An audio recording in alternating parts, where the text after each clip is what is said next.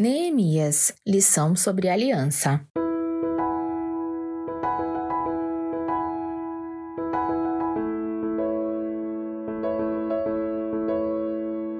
Em seu discurso, Neemias considera Deus muito acima dos seres humanos, o que de fato ele é.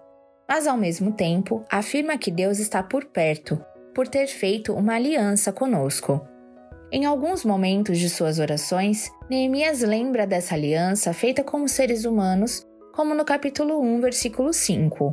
Então eu disse: Senhor, Deus dos céus, Deus grande, temível, fiel à aliança e misericordioso com os que te amam e obedecem aos teus mandamentos. A Bíblia fala da história de Deus e de seu povo. Em vários momentos dessa história, vemos o amor e misericórdia de Deus estabelecendo e renovando sua aliança com o seu povo.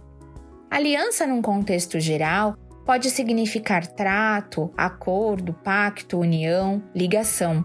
Mas no contexto bíblico, quando falamos em aliança, estamos falando do pacto entre Deus e os homens. Podemos ler sobre a aliança de Deus a partir das histórias de Noé, Abraão, Moisés, no Antigo Testamento, a aliança de Deus com os homens era condicional. O Senhor guardaria suas promessas e Israel obedeceria aos mandamentos de Deus, o que repetidas vezes não aconteceu porque o povo falhou. Em sua oração, Neemias reconhece o pecado do povo. Que os teus ouvidos estejam atentos e os teus olhos estejam abertos para a oração que o teu servo está fazendo diante de ti, dia e noite, em favor dos teus servos, o povo de Israel. Confesso os pecados que nós, os israelitas, temos cometido contra ti. Sim, eu e o meu povo temos pecado. Agimos de forma corrupta e vergonhosa contra ti. Não temos obedecido aos mandamentos, aos decretos e às leis que deste ao teu servo Moisés. Lembra-te agora do que disseste a Moisés, teu servo: Se vocês forem infiéis, eu os espalharei entre as nações. Mas, se voltarem para mim, obedecerem aos meus mandamentos e os puserem em prática, mesmo que vocês estejam espalhados pelos lugares mais distantes debaixo do céu, de lá eu os reunirei e os trarei para o lugar que escolhi para estabelecer o meu nome. Neemias 1, 6 a 9. O exílio foi resultado da desobediência do povo, a destruição de Jerusalém também. Mas a história de Neemias, que teve iniciativa e buscou a orientação de Deus para cumprir um propósito e enfrentar um grande desafio, nos mostra que Deus está inclinado muito mais a nos perdoar e a renovar sua aliança conosco do que a nos punir.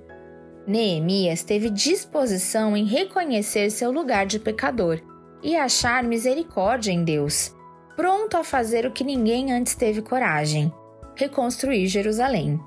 Hoje, muito tempo depois de Neemias, podemos nos relacionar com esse mesmo Deus de amor e misericórdia. No Novo Testamento, nos é revelada a nova aliança de Deus com os homens. Deus, em sua infinita e abundante graça, olha para a miséria do pecado e decide enviar seu filho Jesus para morrer na cruz por nós, em sacrifício, para nos libertar do pecado e da condenação eterna, nos dando nova oportunidade de comunhão e relacionamento com Ele. A vida eterna. A quinta lição é aliança.